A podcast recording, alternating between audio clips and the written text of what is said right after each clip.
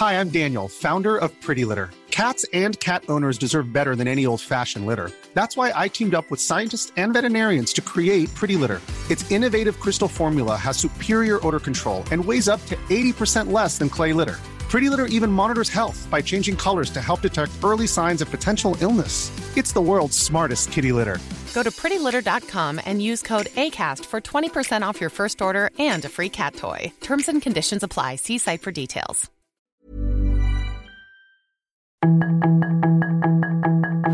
Tarde a tarde, lo que necesitas saber de forma ligera con un tono accesible. Solórzano, el referente informativo.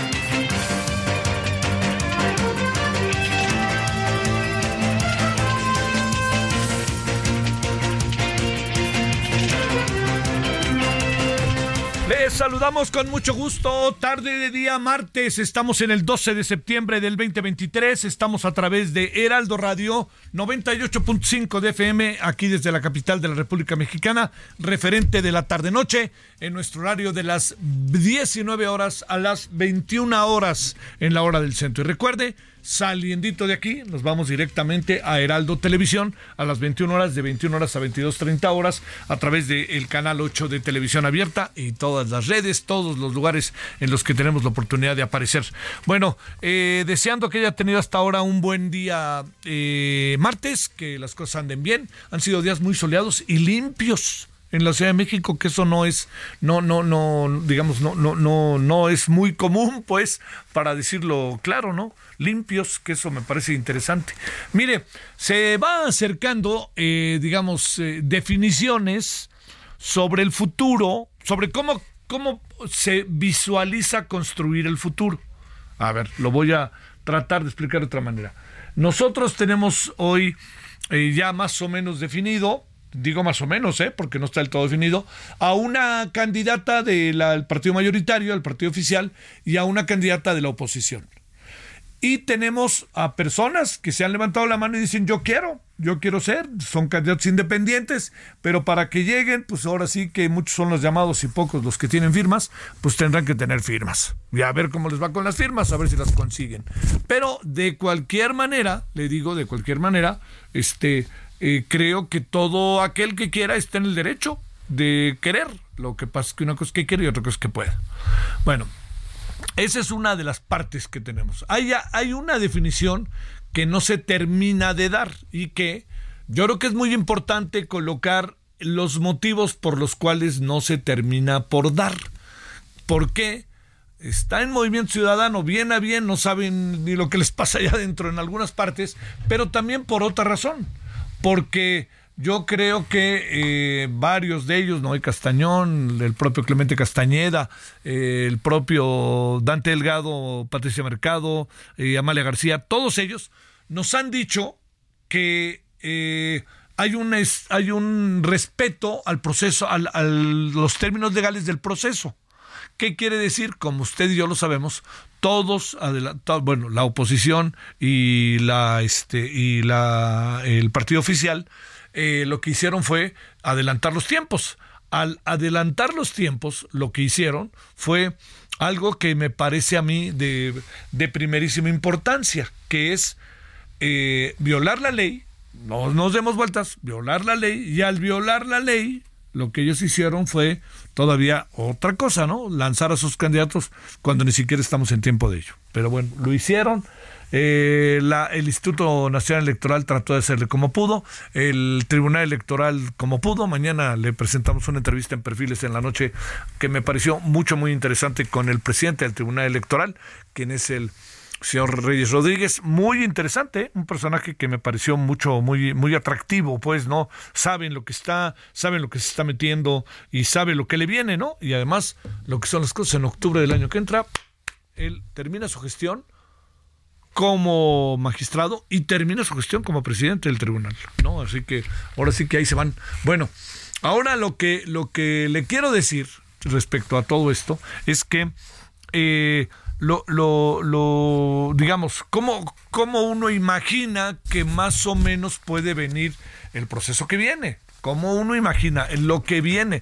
Ya sabe que hablar del futuro es verdaderamente, hijo, de repente es, cae uno en el absurdo, pero pues ahí va uno. Pero bueno, a ver, yo le diría, lo que, lo que nosotros vemos aquí ahora de manera sumamente clara es que el, el país se dividiría en esta parte en dos, ¿no? Con una mayoría de Morena y una minoría pero no nunca como en el 2018, sería mucho más que eso, eh, en el caso de Xochitl Galvez. ¿Qué pasaría con el movimiento ciudadano? Chaca, chacán, leche con pan, es ahí donde está el asunto, ¿no? Eh, ¿Podría haber tercios? No lo creo, pero sí podría haber tres fuerzas políticas eh, que permearan en el imaginario colectivo, como se dice ahora. ¿Por qué? Porque una sería una mayoritaria y lo que tendría que hacer en el caso de, la fuerza opositora, pues es tratar de empujar para todo lo que se pueda acercar y hacer el equilibrio. Pero si aparece una tercera fuerza, habrá que ver cómo aparece esa tercera fuerza. Y entonces el país quedaría, podría quedar en tercios, no necesariamente tercios equilibrados, pero en tercios ya manifiestos. Una parte, insisto, déjeme ser reiterativo, mayoritaria, encabezada por Claudia Sheinbaum, otra, otro tercio que sería con menos presencia, que sería el caso de Xochitl Galvez, y una tercera que alcanzaría a aparecer en el mapa con un candidato independiente, con un candidato este, sin necesidad de una alianza, sino un candidato que proponga el propio partido Movimiento Ciudadano, pues lo que tendríamos ahí sería el otro tercio, ¿no? Eh, a ver, ¿por, ¿por qué le planteo esto? Porque el escenario que viene un poco nos va a colocar en cómo quedará establecida la vida política del país a partir del 2024. ¿Qué tiene que hacer? Que esto es una de las cosas este, importantes. ¿Qué tendría que hacer Xochitl Galvez para poder pelear y echarse para adelante?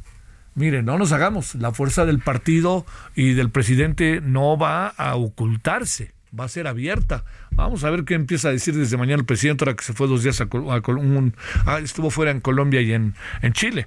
Pero pues mañana se echará a andar todo otra vez y dirá que el presupuesto tas y jugará, estará él ahí, ¿me entiende? Bueno, pero lo que sí me parece importante de lo que viene, que yo creo que este es ahí por donde van algunas de las cosas que tendríamos que poner en primerísimo lugar es Xochitl Galvez tiene mucho, Xochitl Galvez tiene ante sí tiene un terreno muy fértil y cuando le digo que tiene un terreno muy fértil es porque Xochitl Galvez no es tan conocida.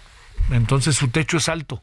Y el techo de Claudia Sheinbaum de alguna otra manera ahora sí que ya llegó, ¿no? Ya ya ya está ahí. Ya, bueno, la pueden conocer más o menos, pero yo creo que ya muy poco. Pero Xochitl Galvez puede echarse para adelante y para adelante y para adelante con todo lo que significa esto, que la conozcan. Y entonces ahí entraremos en el terreno en donde la ciudadanía determinará qué es lo que a mí me conviene. Yo tengo la impresión de que el tema de género, que nunca deja de ser de primerísimo orden, le quiero decir, nunca deja de ser de primerísimo orden, el tema de género puede en poco tiempo, en términos de las dos candidatas, pasar a segundo plano. Porque el ciudadano al final va a acabar diciendo, ¿y cómo fregados le hacemos? ¿A quién queremos? Sí, son mujeres, etcétera, pero ¿quién queremos que nos gobierne? ¿Quién nos ofrece el mejor, eh, el, mejor, la, la mejor opción para desarrollar nuestro proceso como ciudadanos? Y ahí hay que ver, hay que ver quienes llegan, quienes quieren cambiar y quienes ya están y quienes quieren conservar su proceso. Y entonces usted se va a preguntar, bueno, ¿y por qué me habla de movimiento ciudadano? Porque yo no sé qué pueda pasar con movimiento ciudadano entre la, entre la gente. No lo sé. Así. Yo eh, digamos, sigo pensando que, eh, que Marcelo Brad es, eh, yo le diría, bueno, va a sonar medio fuerte, pero Marcelo Brad es casi cosa juzgada. Yo ayer lo decía y se lo vuelvo a decir ahora. Marcelo Brad quería ser candidato, no pudo ser y al no poder ser, buscó la manera de plantearte una serie de cosas para tratar de ser pero en Morena le dicen, oye, no te vayas, quédate, hombre, quédate. Y en el fondo le están diciendo, vete. ayer lo decíamos y lo volvemos a decir hoy. Y lo que pasa también ahí, que esto es importante, me parece, con este, con, con Marcelo Obrar, es que él, él tendrá que tomar una determinación. Y cuando digo que tendrá que tomar una determinación, pues a lo mejor se quiere a Movimiento Ciudadano, pero le tengo noticias. Las encuestas del Movimiento Ciudadano determinan que la mayoría de los militantes del Movimiento Ciudadano, por pequeño o grande que sea el partido, no lo quieren como candidato. No, no estoy diciendo que no lo quieren allá adentro, eh, pero no lo quieren como candidato. Quieren un candidato propio. Y entonces ahí podrá aparecer así, irrumpir y con todo lo que usted quiera el señor Samuel García, que además pues muy lejos del presidente no está. Y bueno, dividirá votos, lo que fuera. Pero me refiero, ya se convertirá en una tercera fuerza. Que eso es lo importante. De ahí en fuera, yo no veo más, ¿no? Yo no veo hoy que el señor, un señor Pido Verástegui sea, o quien el gobernador de Oaxaca sea, no veo por dónde, no veo por dónde, por más que aparezcan. No, a ver, se lo va a plantear de esta manera y yo creo que todos lo sabemos. No hay manera, así, no hay manera, hoy en día para gobernar, que no sea con las estructuras de los partidos. Oiga, no me gusta lo que le estoy diciendo, pero así es. A ver, el Bronco fue un fenómeno en Nuevo León. En Nuevo León nos dirán, allá que nos escuchan en el 99.7, nos dirán si acabó funcionando o no. ¿Les acabó funcionando? Les pregunto a los neoleoneses o no. Mi impresión es que no. Mi impresión es que no, y también es que no, que se perdió. Hasta la cárcel ahí acabó y entraba y salía y cosas así. Y luego trató de ser, siendo gobernador, candidato a la presidencia. ¿Y cómo se quedó? En la nada en la nada, tuvo que regresar, ni siquiera si dio el siguiente paso, porque la estructura de los partidos se convierte como en una especie de eje por el cual caminan. Mira el gran problema que tiene Samuel García ahora. Tiene, además de las muchas cosas que estará haciendo que merecen la crítica, hay otra variable que es muy importante, que es el hecho de que no tiene una estructura partidista en términos del Congreso que le pueda ayudar. En suma, ¿no? Pensando en lo inmediato, pensando en el futuro que se acerca en un futuro que vamos a tener, por lo menos pienso, de aquí a diciembre vamos a tener esta definición de futuro. Y esa definición de futuro pasa por una mujer que se llama Claudia Sheinbaum, por una mujer que se llama Xochitl Galvez y va a pasar por Movimiento Ciudadano. Si los Movimiento Ciudadano se une al Frente Amplio, no lo creo, pero si se une, entra una variable nueva. Pero yo, como están las cosas hoy, será de tercios. Un tercio grande, Claudia Sheinbaum, un tercio más menos, la señora del Galvez, y un tercio pequeño, pero que le aguanta para el registro, que es Movimiento Ciudadano.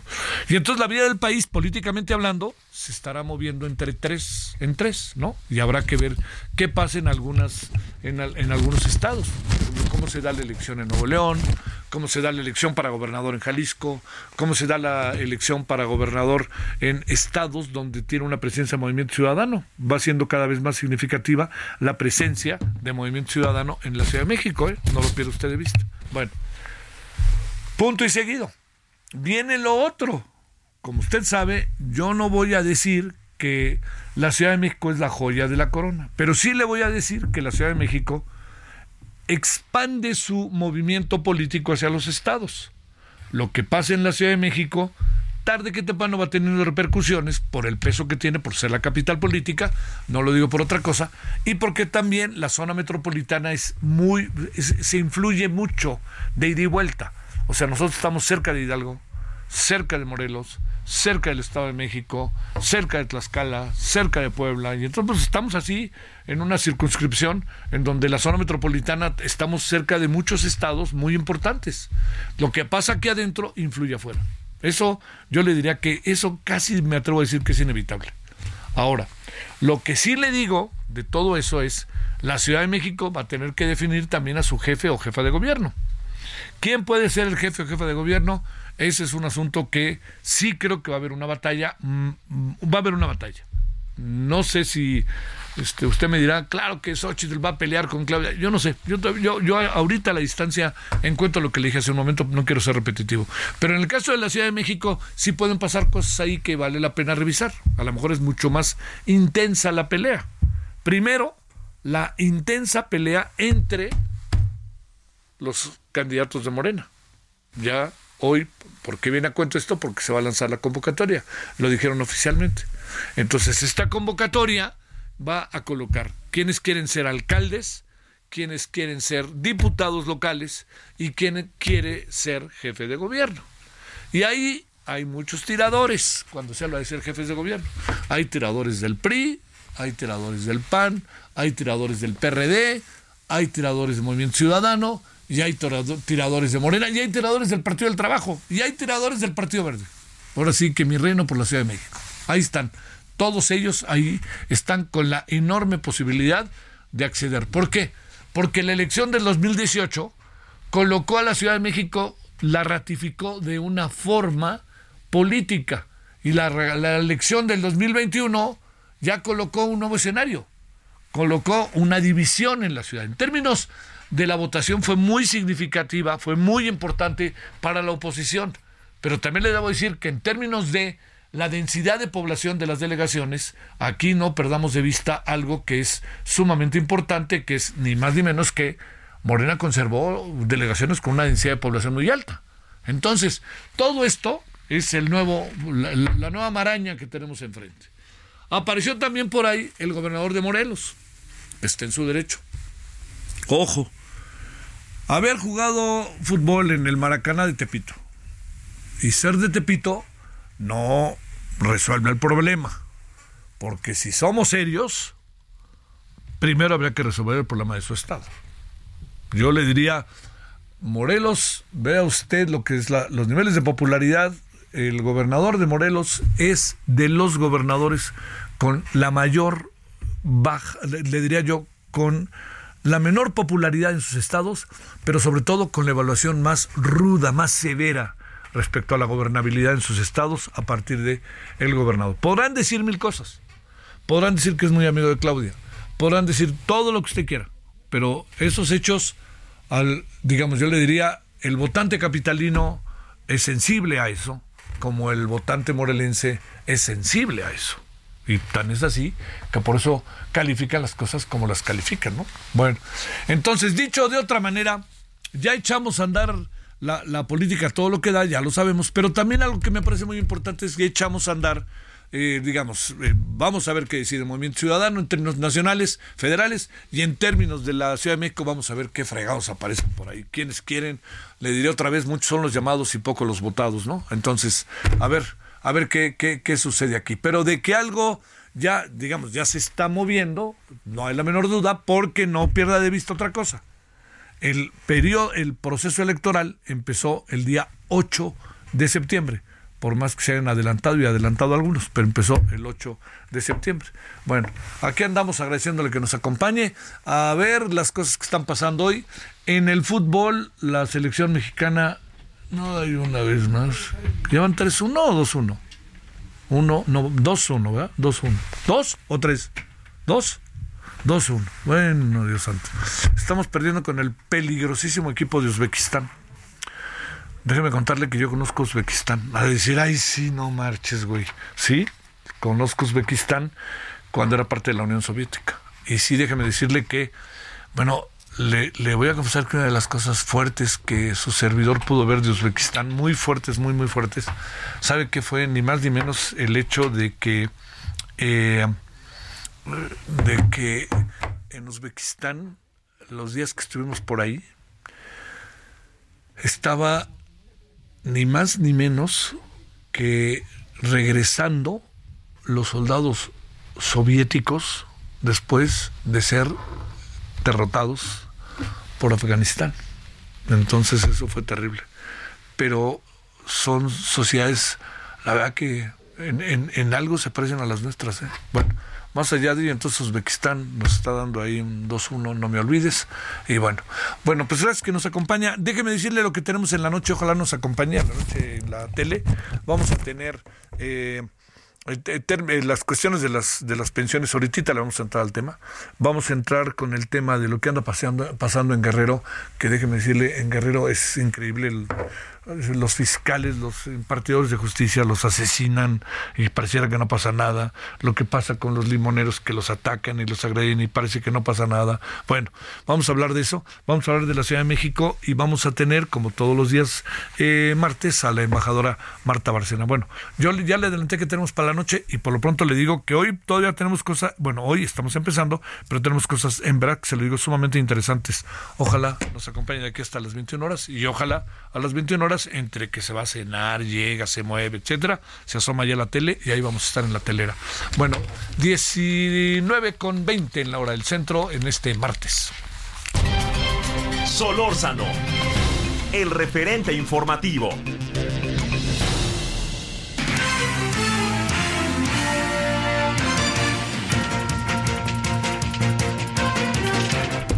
Bueno, aquí estamos de vuelta, gracias. Vámonos hasta Puebla a ver Claudia Espinosa, ¿qué pasó exactamente? Sé que está en todos lados, se ha hablado de ello, pero ¿qué pasó con estos muchachos? ¿Qué, qué, qué, desató una riña de ese nivel? ¿Y cuál es el estado de salud de Neto que de repente de esa patadón que le metieron en la cara o en la cabeza, yo no sé cómo puede estar de salud? Pero bueno, cuéntanos Claudia, ¿qué pasó? Así es, Javier, te saludo con gusto a ti y a todos los amigos del Heraldo Media Group. Pues este fin de semana, como tú bien lo dices, se ha viralizado este video en redes sociales donde se ve a por lo menos ocho jóvenes golpeando a otro más. A Neto se sabe ahora el nombre de este chico lesionado. Eh, su estado de salud en primera instancia, te reporto, pues todavía es reservado. Él ya se encuentra en su casa desde eh, inclusive el propio fin de semana. Sin embargo, por el golpe en la cabeza, por la fractura que tiene en la cabeza, eh, tiene muy inflamado y está comprometiendo la movilidad de uno de los ojos. Están esperando, pues obviamente eh, se desinflame para hacer la valoración médica ya con más calma de las lesiones que pudiera tener e incluso se habla de la posibilidad de que requiera una intervención quirúrgica. Sin embargo, pues este proceso eh, es eh, un tanto lento, hay que dejárselo al organismo de este joven que se mantiene pues en espera de poder conocer más a fondo este dictamen médico. La Fiscalía ha investigado ya, se encuentra investigando, sin embargo, hasta el momento no se ha presentado, no se ha detenido a ninguno de estos jóvenes de la denuncia que ya está vigente. Dos de ellos eran estudiantes de la Universidad Anáhuac que comenzó un proceso disciplinario y les impidió la entrada desde el propio eh, domingo de la noche, desde el lunes, y esta mañana, pues el Tecnológico de Monterrey hizo lo propio, anunciando que detectó que de este grupo, pues también había estudiantes de este campus aquí en Puebla. No mencionó cuántos, se habla que pudieran ser otros eh, dos jóvenes y bueno, pues así siguen las cosas, se ha reforzado los operativos de los antros, sin embargo, bueno, pues la realidad es que no se ha detenido todavía a ninguno de los participantes. La causa de esta eh, riña fue que pues le lanzaron una cerveza al acompañante de Neto, él les reclamó y a partir de ahí comenzaron a golpearlos de manera incansable, una, eh, una persona contra pues ocho que se ven en el video, no hay detenidos todavía, están identificados todos y la fiscalía pues tiene esta carpeta abierta, pero sin ningún detenido hasta este momento, Javier. A ver, dicho lo cual, a Neto iba acompañado y le aventaron una cerveza a la persona con la que él iba acompañado. ¿Así empezó todo? Así es lo que refiere uno de sus eh, amigos, que finalmente, bueno, pues tampoco eh, se metió porque dice que, eh, bueno, les reclamó y fueron directamente, lo esperaron a que saliera y en el parque que se encuentra justo donde está la Feria de Puebla, ahí hay una zona de, antros y de bares, ahí lo golpearon entre ocho personas y le advirtieron que pues no se volviera a meter con ellos, tal como se escucha en este video de aproximadamente unos 45 segundos, donde lo que se escucha es ni más ni menos la patada que le dan en la cabeza y que le ocasionó esta fractura. La persona que estaba grabando quién es y no había manera de que nadie apareciera y por lo menos dijera, oigan, espérense, tranquilícense y supongo que el nivel etílico estaba en altas dosis, ¿no? Es lo que refiere el acompañante de eh, Neto, que estaban estos jóvenes pues ya con un alto grado de alcohol. La persona está grabando, eh, Javier, no se ha mencionado si eh, era alguien que salía de los bares o era un acompañante de Ernesto. No se ha querido difundir, obviamente, porque ya casi al final del video, pues también se ve como la amenazan preguntándole si está grabando. Ellos se van eh, y no se ha revelado quién proporcionó este video que se viralizó durante el fin de semana. Lo que sí es un hecho es que eh, mencionan los amigos, los acompañantes de Ernesto que hablaron al 911 Mm, llegaron los elementos de seguridad pública 50 minutos después y que inclusive llegaron primero los padres de Ernesto para llevarlo a una atención médica. Oye, este, y los muchachos, estos jóvenes imberbes que golpearon, no han ofrecido una disculpa, no han salido, no han dado la cara, tan fácil que sería decir, oigan, pues la regamos y, y punto, el alcohol o alguna cosa así que pudiera empezar a resolver parte del problema. No, ¿verdad? No han salido e inclusive el propio fin de semana desaparecieron varias de sus redes sociales. Los papás que también están identificados no están, no se sabe nada de ellos. Te mando un gran saludo, Claudia. Muy buena noche. Allá está Puebla, pausa. El referente informativo regresa luego de una pausa.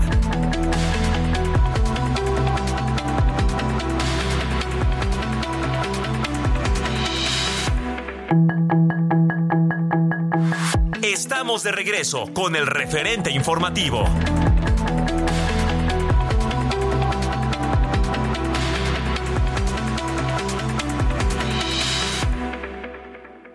¿Qué tal amigos del Heraldo Radio? Hace 213 años, aquí en Guanajuato cambiamos la historia y forjamos una nación. Aquí en Guanajuato nació México. Celebremos la valentía de un pueblo indomable, celebremos a los héroes que nos dieron patria, celebremos con cada campanada a quienes lucharon con valor y esperanza, a quienes hicieron de la independencia su más grande legado. Este año, Guanajuato celebra en grande. Conmemoramos 213 años del grito de la independencia y festejamos 200 años de ser un Estado libre y soberano. Celebremos nuestra libertad y grandeza. ¡Viva Guanajuato! ¡Viva México! Guanajuato, Grandeza de México, Instituto Estatal de la Cultura. Regresamos al referente informativo con Javier Solórzano.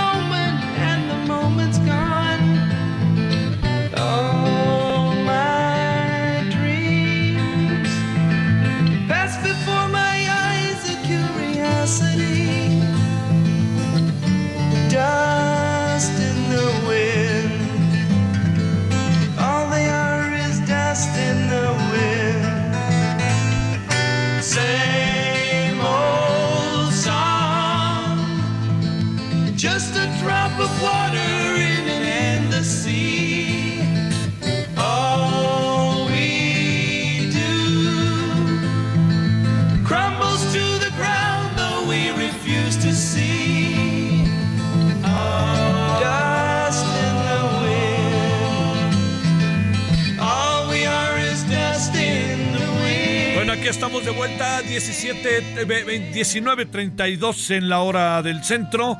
Gracias que sigue con nosotros.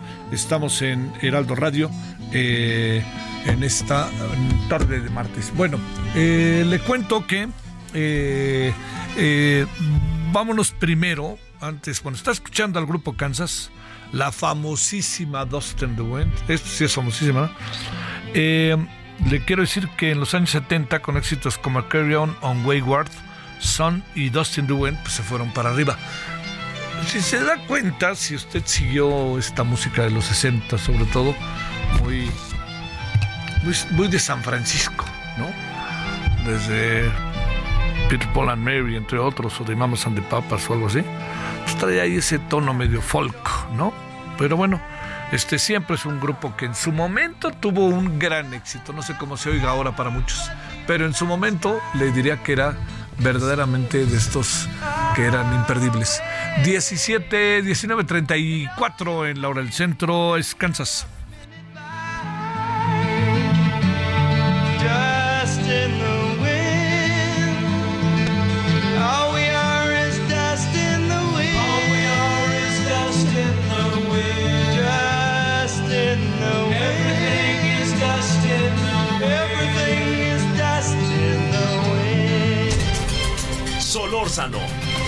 El referente informativo.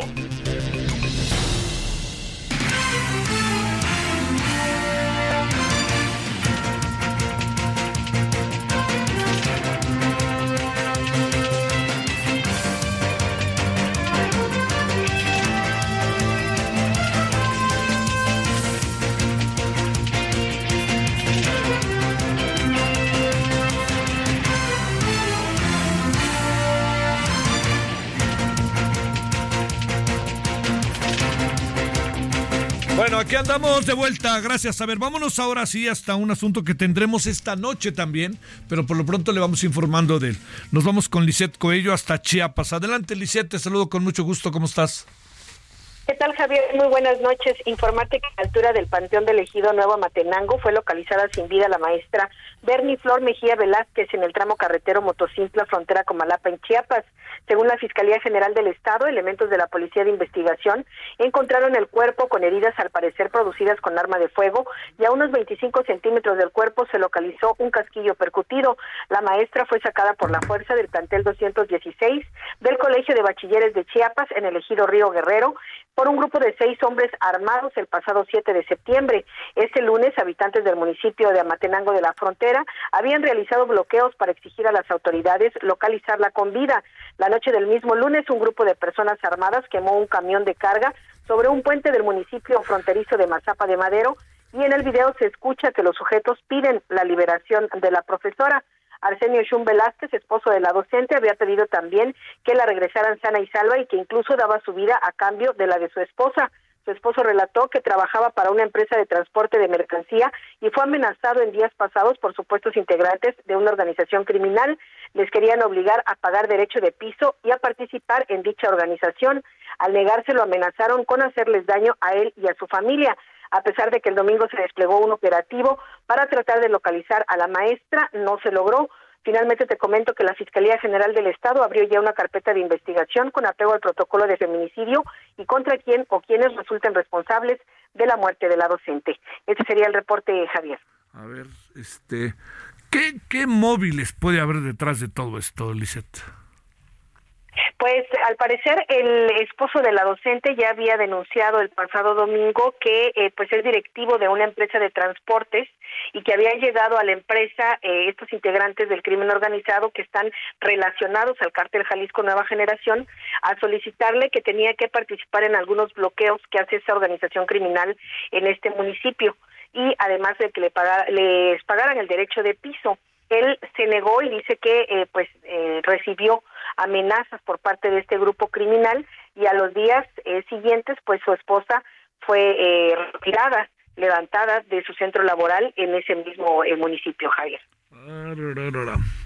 Este qué dice la autoridad algo ahí que pudiéramos colocar en el centro querida Lisette como como algo importante. Dice algo la autoridad no dice nada no, pues únicamente enviaron un eh, boletín eh, de prensa eh, muy escueto en donde pues daban a conocer que se estaba investigando primero con el paradero de la docente y ahora pues con una carpeta de investigación.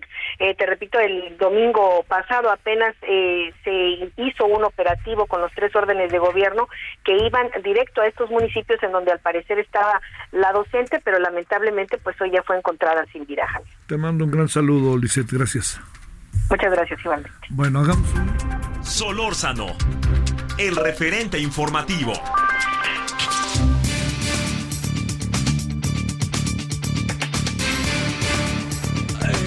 La, la, noche de hoy vamos a tener al eh, vamos a hablar este sobre el tema, ¿no? Pues, con Leti Bonifaz, a ver qué nos dice Leti sobre este asunto que sin lugar a dudas es adquiere una, dimensión verdaderamente importante, diría yo. Bueno, vámonos entonces a las 21, eh, a las 19.20 de, de, de, estos horarios de cambio que me están costando trabajo, ¿verdad? 19 con 38, casi 39 en hora del centro. Le queremos agradecer. Hacemos un punto y aparte de este asunto en la noche le recuerdo, con Leti Bonifaz. Punto y aparte. Gerardo López, experto en pensiones de la Universidad Panamericana. Querido Gerardo, gracias por tu tiempo. ¿Cómo vas? Javier, muchísimas gracias. A tus órdenes. Qué gusto saludarte. Bueno, a ver, eh, se propone que 22 de cada 100 pesos del gasto vaya a pensiones en el 2024. Entiendo que andamos además en un año muy claramente político, pero a ver, ¿en qué andamos con esto? Porque pareciera que ahora pues este, las pensiones van a servir para muchas cosas, ¿no? Así es, así es. Mira, mira Javier, para este año que viene, 2024, el gasto en pensiones del gobierno federal va a ser 22% del presupuesto que se dedica a precisamente gasto del gobierno. El tema de, de, este eh, eh, programa de, de pensiones es que con este ritmo para 2025 y después serán impagables estas pensiones, serán impagables, a menos que tengamos una gran reforma fiscal y por lo tanto que se cobren más impuestos. Ese es el tema eh, de fondo, Javier. Hoy, por ejemplo, el gobierno federal gasta en pensiones, recordando a nuestro público, a tu público, en lo que se llama pensiones contributivas, es decir, por IMSS, pensionados INSISTE, y pensiones no contributivas, básicamente pensión del bienestar para adultos mayores. Pero fíjate nada más, de 2018 al año eh, próximo 2024, las pensiones contributivas van a incrementarse o se están incrementando en un 50%, lo cual es razonable, que son personas que reciben una pensión y que estuvieron asegurados por el IMSS y por el ISTE y durante toda su vida contribuyeron a un fondo de pensiones, correcto. Sin embargo, en el programa de pensión de adultos mayores, pensiones no contributivas, de 2018 a 2024, ¿sabes cuánto crece este presupuesto, este gasto? En casi mil por ciento. Diez, se multiplicó por diez el gasto en pensiones para este tipo de eh, pensiones no contributivas, lo cual significa una presión brutal para las finanzas públicas. Aquí no hay quien contribuya a ese programa de pensiones de tal manera que es un gasto directo del gobierno federal. Para 2024, el gasto en pensiones en total van a ser casi 2 billones de pesos, de un presupuesto de 10 billones de pesos. Por eso decimos, el 22% del gasto del gobierno federal para este año que viene va a ser de pensiones. Y esto significa distraer recursos de otros programas del gobierno federal para destinarlos a pensiones, bajarle a educación, bajarle a salud, bajarle a turismo, bajarle a medio ambiente, etcétera. Ese es el fondo del problema. Terminar de agotar lo que lo poco, la poca carnita que queda todavía en, en programas de gobierno para destinarla a gastos como estos de pensiones que son brutalmente costosos para el gobierno federal. Entonces, con este gasto y con el gasto en intereses por la deuda pública que se va a pagar, prácticamente el gobierno se queda sin espacio fiscal para sus políticas públicas para el 2024. Así de grave es este problema que veníamos ya platicando en años anteriores. Bueno, ahora se recrudece. Para 2024 ya se prevé cómo se va a pagar. Se va a pagar con reducción de gasto del gobierno, por un lado, y contratación de deuda pública. El gobierno no crea riqueza. Entonces, o la trae de afuera, vía eh, este, deuda pública, o bien la trae de los propios contribuyentes cobrándoles más impuestos. Aquí para el año próximo es deuda pública. Y para el 2025 difícilmente se va a poder contratar más deuda, entonces lo que se va a necesitar es cobrar más impuestos, hacer una reforma fiscal mucho más importante. ¿Por dónde? Tal vez por impuestos sobre la renta, tal vez predial en, los, en, eh, en, las propiedades en, nuestro país, tal vez tenencia, ¿no? Programas como esos que van a tener que subsidiar o va a ser fuente de recursos del gobierno federal. A ver. ¿Y quién va a pagar la cuenta? Los mexicanos la vamos a pagar. A ver, ¿cómo, ¿cómo la vamos a pagar? A ver. la vamos a pagar con deuda ¿Y quién va a pagar la deuda? Pues los mexicanos, quienes vivimos aquí, o bien con mayores impuestos. ¿Y quién la va a pagar? ¿Quién va a pagar los impuestos? Pues los mexicanos que estamos aquí, ya sea a través de IVA, ahí se pagan todos los mexicanos que compran algo, que hacen un gasto, con IVA lo estamos pagando, o a través de impuestos sobre la renta, o a través de otros eh, eh, pues eh, impuestos como predial necesariamente en municipios, por ejemplo, o tenencia. Ahí está. Así es. A ver, y esto en términos del significado de las cosas, ¿qué le pasa? A ver, ¿qué, qué, qué tendrían que discutir los diputados? Porque entiendo que podríamos estar aquí bajo el síndrome del voy derecho y no me quito y así es porque así es y punto. Pero ¿qué tendrían que discutir los diputados? Que ya es la Cámara de Origen, que es la que determina los presupuestos. Claro, mira Javier, por ejemplo, en el programa de, adultos mayores, la reforma eh, eh, que se hizo a la Constitución establece que este es un derecho de los adultos mayores de 65 años en, en, en, senectud que no perciban una eh, pensión de IMSS o ISTE. Sin embargo, el programa actual de adultos mayores cubre tanto a quienes no perciban la pensión IMSS o ISTE como a quienes sí la perciban. No importa, basta con que cumpla 65 años de edad. Entonces, por ahí hay un programa y hay un tema. Tendríamos que revisar, tendríamos que revisarse esos, eh, em, esas disposiciones que permiten liberar este eh, cantidad de recursos a quien ya tiene una pensión, cuando no debería ser así. Eso es por un lado, por ejemplo. Temas como esos son los que deberían revisarse al momento de eh, aprobar y discutir y aprobar el presupuesto para este año, que precisamente es el momento, este es el momento actual en el país en el que las cámaras están trabajando en la discusión del presupuesto. Por eso es eh, eh, atinente tu comentario. ¿Y qué deben hacer la cámara, qué debe hacer la Cámara de Diputados? Bueno, pues debería revisar cómo se va a hacer este gasto y cómo se está haciendo para efecto de no dilapidar los recursos como se van a, como se están dilapidando ya. A ver, este eh, eh, entiendo, vuelvo a plantearte, esto es un año político, ¿no? Sí, así eh, ¿Y esto qué nos da con el año político? Para decirlo claro. Bueno, da apoyos. ¿Qué le da al presidente? Pues no nos hagamos. Apoyos, da votos. Apoyo al presidente y apoyos para, a votos para los partidos que apoyen precisamente este gasto, necesariamente. Sin embargo, debemos tener, debe, debe informarse a la población que lo que para el año próximo va a ser un beneficio en ingreso, para 2025 y en adelante va a ser una carga brutal. ¿Por qué? Porque vamos a tener que pagar mayores impuestos. Entonces, si te van a dar una eh, pensión de 3 mil pesos porque tienes 65 años, son tres mil pesos mensuales y dice el presidente que son seis mil, pero bimestrales. O sea, son tres mil mensuales. Sin embargo, esos tres mil se te van a hacer cortos cuando de pronto tu IVA va a ser, en lugar del 16%, de 17, 18 o 19% en cada gasto que tú realices. Y ahí vamos a ver si lo podemos aguantar. Claro, no se va a hacer este año, se va a hacer necesariamente para el 2025, cuando ya el presidente de la República y el gobierno actual pues ya no esté en funciones. ¿Qué va a El que venga va a tener que pagar la cuenta. ¿Qué supones que acabarán haciendo los pensionados? ¿A pechugar o qué? Los pensionados que ya reciben una pensión de IMSS e ISTE tendrían que eh, ajustarse a lo que diga la ley, ¿no? Bueno, pues ahí, ya, ahí no hay un derecho, simplemente es un beneficio que se les da y no lo requieren. Así lo establecía la Constitución, la reforma de la Constitución. Este beneficio es para quien no tiene una pensión ya, bueno, pues habría que hacer el ajuste y quien ya tiene, quien no tiene esta pensión porque eh, no cotizó al IMSS o al ISTE, bueno, pues a esa persona sí habrá que apoyarla con el derecho que, que, ya tiene en la Constitución de recibir esta pensión mínima garantizada.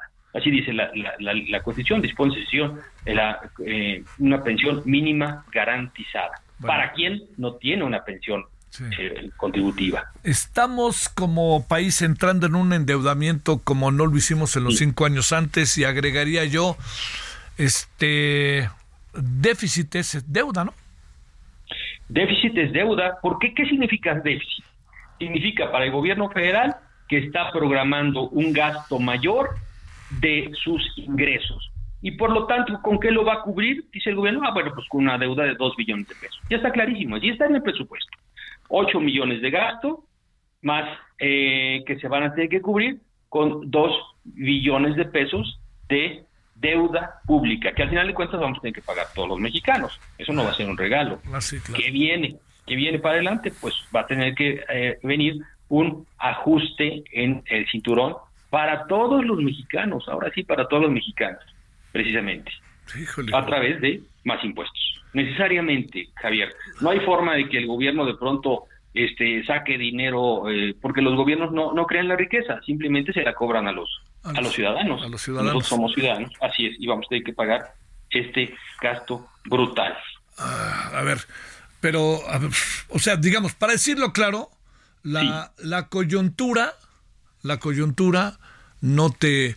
Eh, lo que está pasando ahorita en esta coyuntura, lo que eh, te puede resolver son las bilis que traemos de que no tenemos, no tenemos, no tenemos, pero en el día siguiente diríamos México tienes un problema. México tienes un problema grave, serio, que te va a implicar dar más que una aspirina a cada uno para el dolor de cabeza.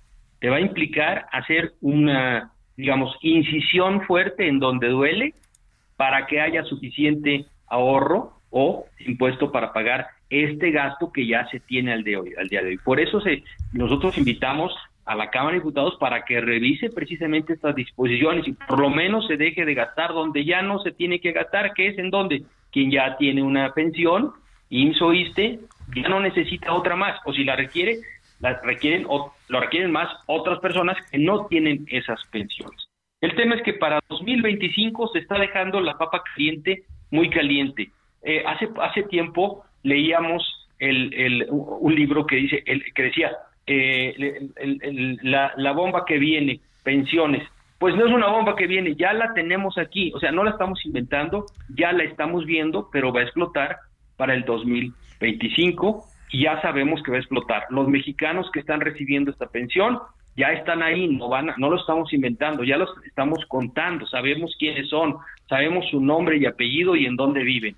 Bueno, esos mexicanos están contribuyendo, aunque no lo quieran, para una bomba que va a explotar. ¿Cuándo? En el 2025. Ya tenemos clarísimo. Para el año que entra no, pero para el 2025 necesariamente vamos a tener ahí un tema que se va a tener que resolver revisando gastos fiscales, eh, adecuando estas tablas de impuesto sobre la renta, eh, por ejemplo, eh, revisando tenencias, aumentando prediales y otro tipo de ingresos fiscales que no estamos acostumbrados a pagar y que vamos a tener que pagar y ahora en una cantidad mayor de la que no lo habíamos hecho. A ver, este es un problema que tiene América Latina, que tiene Brasil, que tiene Chile, que tienen todos y nosotros estamos tratando de encontrarle pues este estamos agudizándolo por las estrategias en términos del presupuesto.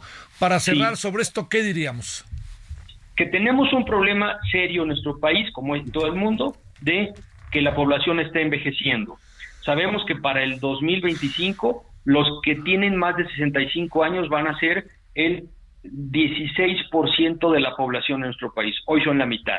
Pero para el año 2025, es decir, dentro de 25 años, que no es mucho, casi un, digamos, 20% de la población, un poquito menos de 20%, va, va a ser adulto en senectud, con necesidades mayores. Y si desde ahora no se prevé esto con eh, suficiente responsabilidad, pues no va a haber con qué pagar esas pensiones de las personas que ya sabemos que van a llegar a esa edad, que ya están aquí, que no se están inventando, que ya nacieron y conocemos sus nombres y apellidos, Híjole, híjole, híjole. A ver, nada más para cerrar con la depresión encima. ¿Crees que los diputados sean conscientes de lo que estamos hablando o no? Creo que no. bueno, mira, yo creo que sí son conscientes, porque este es un tema fácil de entender, pero no fácil de resolver. Conscientes sí, pero no comprometidos para tener una respuesta como nuestro país merece. Esa es mi opinión. Sale, pues, este... Híjole, a ver, una, una última cuestión. Sí, Javier. Eh, ¿Qué tendría que hacer el nuevo gobierno? Eh? ¿Echarse a correr o qué? No, pues no, eh, el nuevo gobierno va a tener, seguramente hoy, quien está preparándose para gobernar este país en el 2025 en adelante, cualquiera de las dos mujeres que están preparándose ya para gobernar este país, tienen frente a sus ojos esta bomba que va a estallar y deberían estar ya preparando su reforma fiscal. preparando en su campaña, avisando qué es lo que se va a hacer o por lo menos preparando el camino para una eh, salida adecuada. Es lo que yo creo que ya eh, el problema lo tiene enfrente, ya lo tienen enfrente y la manera de resolverlo también está ahí. Lo que no se tiene es seguramente la disposición para hacerlo, pero se va a tener que hacer necesariamente. Bueno, este mañana nos darán alguna explicación en la mañanera o ese tema no es tema en la mañanera. No es tema. Este no es un tema porque es un problema y los problemas no se revisan ahí. Lamentablemente. Sale, este, ¿qué le podremos muy en breve decir a los pensionados? ¿Qué, cuál, ¿Cuál sería como una opinión que darles, más que un consejo, una opinión? Piensen en esto, piensen en esto. Yo, diría, a, yo diría, a los pensionados, sí, a los pensionados que no gustan de una pensión del IMSS, ISTE o eh, empresas eh, estatales y universidades, que no se preocupen porque tienen derecho a una pensión establecida en la Constitución y esos programas adecuadamente deben van a subsistir. Quien ya tiene una pensión IMSS, ISTE, universidades o gobiernos, ya debería dejar un espacio para quien de verdad lo requiere. Ese sería mi consejo. Te mando un gran saludo, Gerardo López, experto en pensiones de la Universidad Panamericana. Gracias, Javier. Un abrazo. Hasta luego. Gracias. Bueno, vamos a una pausa. Traemos muchos asuntos. Hablemos de los temas de seguridad. Ni hablar. Vámonos con ellos.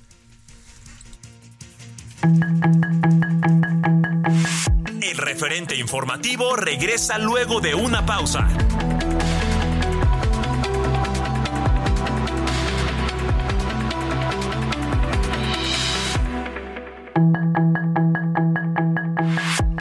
Estamos de regreso con el referente informativo.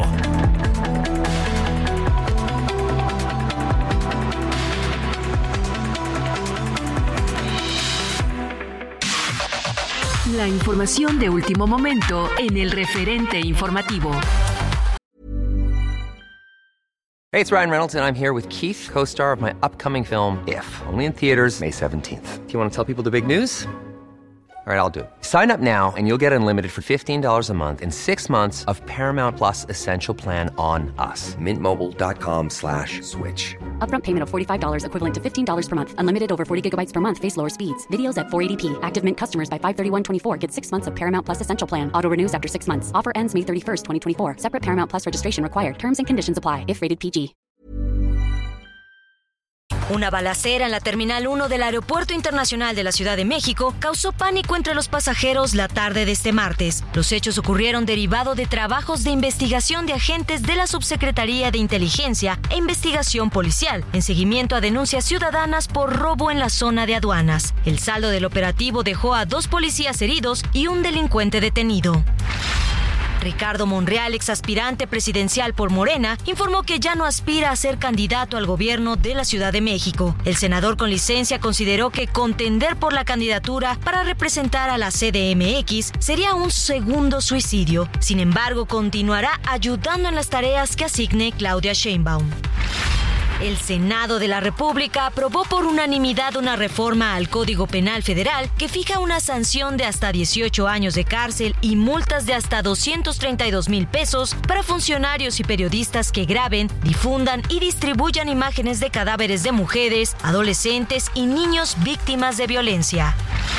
Al igual que la Universidad Anáhuac, el TEC de Monterrey Campus Puebla dio de baja de manera definitiva de la institución a los jóvenes que fueron identificados como presuntos responsables de participar en la golpiza a un joven identificado como Ernesto el pasado domingo 10 de septiembre en la zona de Angelópolis.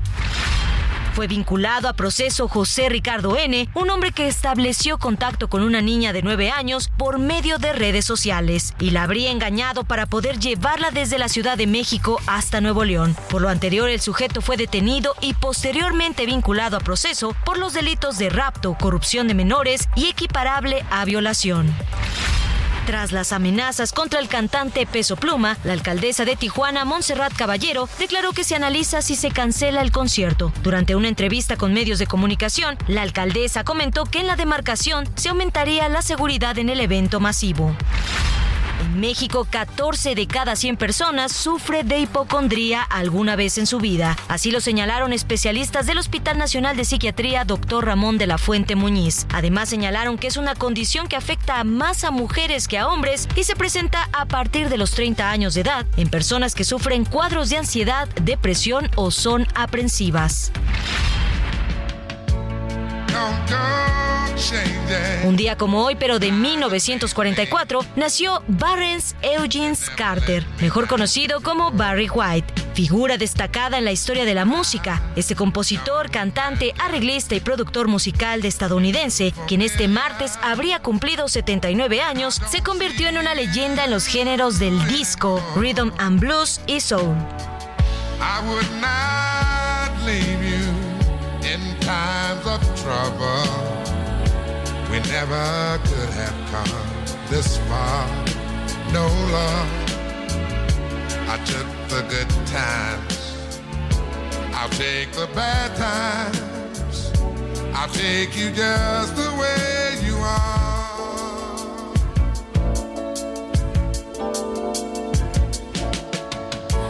Don't go trying some new fashion.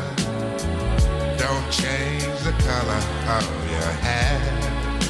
Hey there, you always have my unspoken passion. Although I might not seem to care, I don't want clever conversation don't want to work that hard.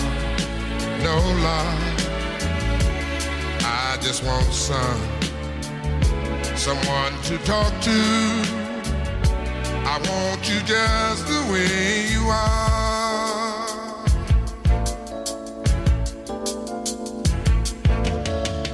I need to know that you will always be the same old someone that I do. What will it take till you believe in me the way I, I, I believe in you? Yeah, I, I said I love you. That's forever. This I promise from my heart. Oh Lord, Ahora sí nos pusimos como de Universal FM, ¿no? Y como del Heraldo después de las 10. Este, bueno, eh, es este Barry White que ya sabe que sí es personaje, ¿eh? sí es personaje. Yo entiendo que a lo mejor está muy lejos de muchas generaciones, me parece totalmente lógico. Pero este era el personaje que nos ayudaba a bailar ombligo con ombligo, ¿no? Este, allá en los 70, 80. Eh, Barry White con una voz este, formidable, nació en 1944. Su nombre era Barnes Eugene Carter. Y entre los cuates, Barry White. Compositor, cantante, arreglista, productor musical estadounidense. Estará cumpliendo 79 años. Nació en un día como hoy. Eh, leyenda, realmente es ahí algo. Me parece que a este hombre le pasó también un poco lo que le pasó a los Gees, ¿no? Que de repente los estereotiparon no se dieron cuenta que en el fondo eran músicos verdaderamente de excepción, ¿no? El mayor éxito de Barry White fue en 73. Eh, ganó, bueno, los premios Emmy. ¿Qué asisto esto de los premios Emmy? Música Award, yo no sé. No sé por qué me da la impresión de que los premios de cine y de música, en general, parten del lobismo. O sea, si tú te mueves, te puedes ganar el premio. Así como te lo cuento. Pero bueno. eh, eh, continuó produciendo música hasta el 99, 20 álbums de estudio bajo su nombre y mucha gente que estuvo con él, mucha, mucha gente, eh, que, eh, digamos, muchos músicos que les produjo sus, sus acetatos, sus discos, que ya ve que están otra vez sí de moda, los acetatos. Bueno, vámonos a las eh, 20 horas con 7 minutos en Lora del Centro, en este 9 de septiembre. Quedaron 3-3 en el fútbol. México, Uzbekistán, si de algo le sirve. Y Ochoa, que para bien, hoy se le fue un gol y veo las crónicas diciendo Pobre Ochoa hasta la despedida. Para bien y lo que pasa es que tiraron mal. Para mal y es malísimo. Es como cuando criticaban al Chicharito, ¿no? Que yo sí creo que el Chicharito está a punto de dejar de ser, pero el Chicharito no. No, hombre, Chicharito nunca mete goles fuera del área. ¿Y por qué fregados los tiene que meter fuera del área? Pues entonces que los metan, no marchen, ¿no? Bueno, así que ahí está, pues este, ni hablar. Eh, Uzbekistán, que yo no creo que sea así una potencia, aunque la ventaja de esos equipos, nunca lo olviden, es que todo el tiempo se andan rozando, jugando contra equipos europeos, que no es lo mismo, dicho con respeto, que Nicaragua o El Salvador, dicho con respeto. Vámonos a las entonces 20 con 8 en la hora del centro.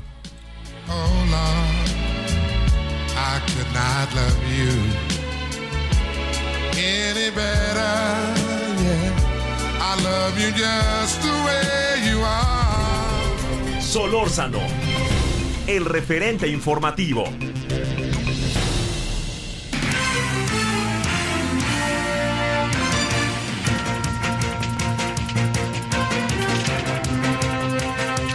Bueno, oiga, hemos tenido un lío en el circuito interior mexiquense de todo el día. Ya se fue el lío, sigue el lío. Nos va a contar José Ríos qué es lo que pasa, nuestro corresponsal en el Estado de México. ¿Qué vole, José? Buenas noches.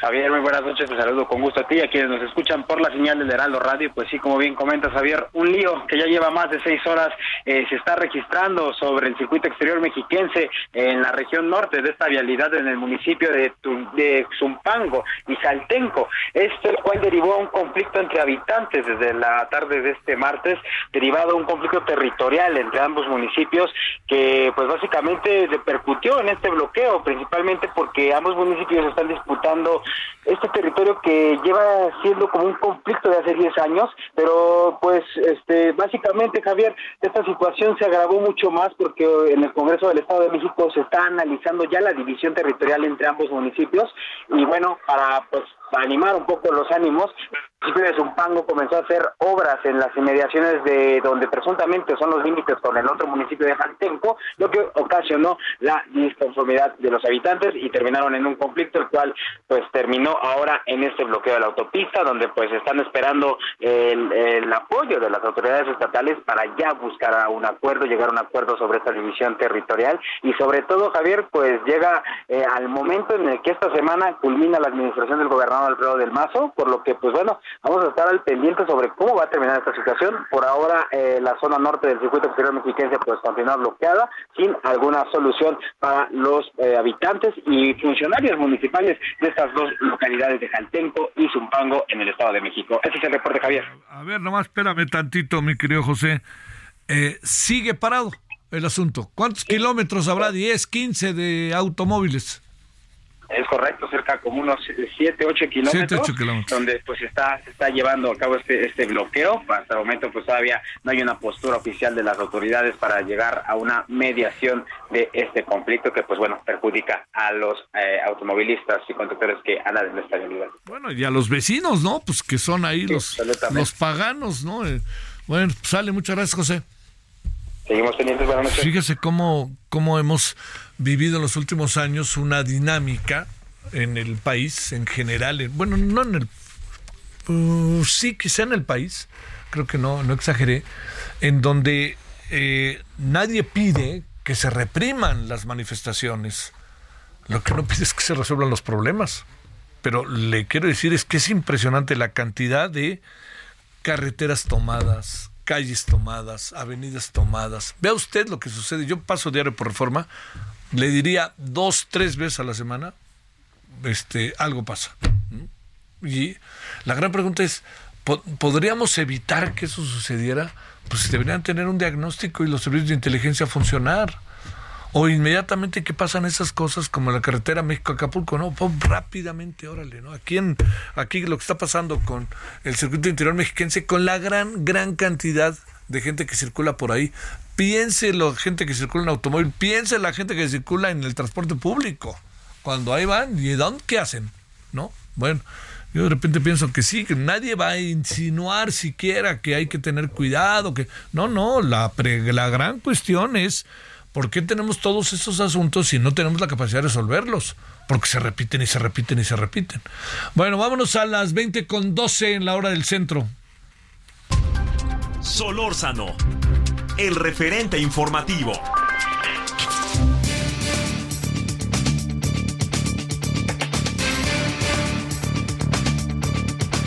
Bueno, hablando de la seguridad, Manuel Balcázar, especialista en inteligencia, seguridad nacional y director de MB Consultores. Querido Manuel, gracias por tu tiempo. Buenas noches.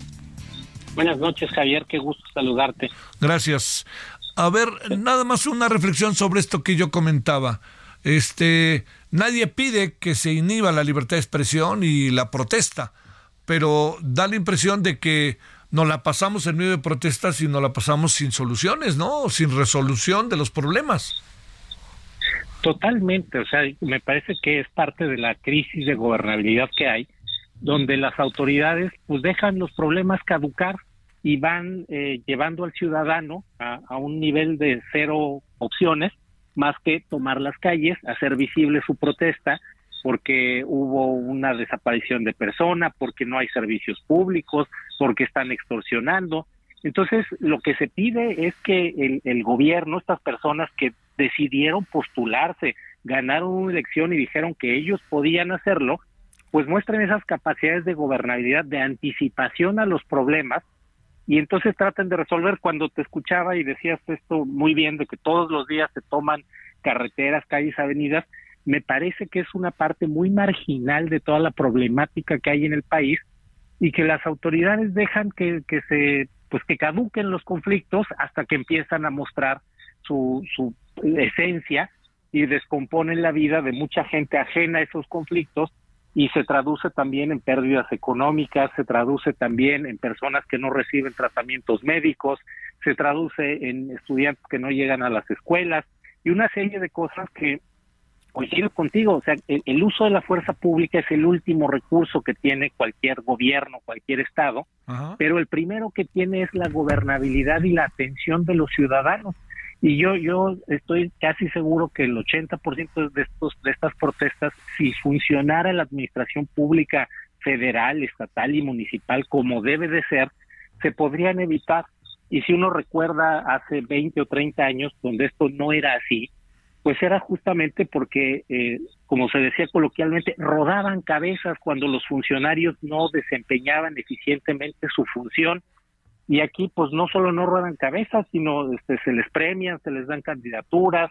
Este, recuerdo en el momento que se fugó Joaquín Guzmán Loera, el entonces secretario Osorio Chong, diciendo que las crisis no eran para renunciar, y una serie de justificaciones. Sí, claro pues de, de, la inacción y yo creo que esa herencia se ha venido reciclando y pues hoy, hoy nos tiene así, este, pues entendiendo que la vía pública es el espacio principalísimo para obtener la atención de la autoridad en cualquier problema que pudo haberse resuelto si el municipio hubiera conectado el agua potable, si la compañía de electricidad daba el servicio, si la fiscalía hubiera buscado a la persona, si el policía no hubiera sido corrupto, si el hospital hubiera tenido medicinas, si los maestros no hubieran pedido cuotas excesivas y este tipo de cosas que solo te muestran una especie de, ley de la selva este, generalizada en distintas actividades de, de, la, de, la economía en México. A ver, empecemos, digamos, como para seguir por la vía de los temas de seguridad, Manuel Balcázar. A ver, en, en las últimas horas, últimos dos, tres días, primero, el fiscal de Tierra Caliente, Guerrero, fue asesinado con más de 50 disparos, 50, 1, 2, 3, 4, 50 chihuahuas. Y en Chilpancingo, al delegado de la Fiscalía General de la República también fue asesinado. A ver, vayamos circunscribiendo inicialmente la conversación sobre qué es lo que acaba pasando en el estado de Guerrero, que sigue como atrapado, pero con un discurso de un optimismo verdaderamente cuestionable. Sí, totalmente eh, inexplicable ese optimismo, sal, salvo que se quiera ver pues desde una especie como de acuerdo entre quienes toman las decisiones en el Estado y quienes están generando la violencia. Yo creo que ahí, ahí hay un tema importante y una pues declaratoria de guerra. Yo no lo puedo interpretar de otra manera cuando un grupo criminal está privando de la vida a funcionarios públicos de esa manera tan, tan artera, tan, tan violenta, es algo que, que dice uno, bueno, violencia violenta. Lo mataron no de un tiro, lo mataron de 50 tiros. Entonces son cosas donde dice uno, pues no está correspondiendo el discurso que tiene eh, la gobernadora en este caso con lo que estamos viendo y lo que le pasa a todos los ciudadanos diario. Y el antecedente también del asesinato del fiscal regional fue la desaparición de una de sus colaboradoras. Entonces, como vemos, sí, el, el, crimen no quiere ceder, el Estado no quiere atender, en medio quedan los ciudadanos, pero me parece que estamos llegando ya a un límite donde lo que sigue pues es prácticamente ver a un criminal descaradamente entrando al palacio o a la casa de gobierno en Guerrero y, dar las instrucciones de qué es lo que se va a hacer.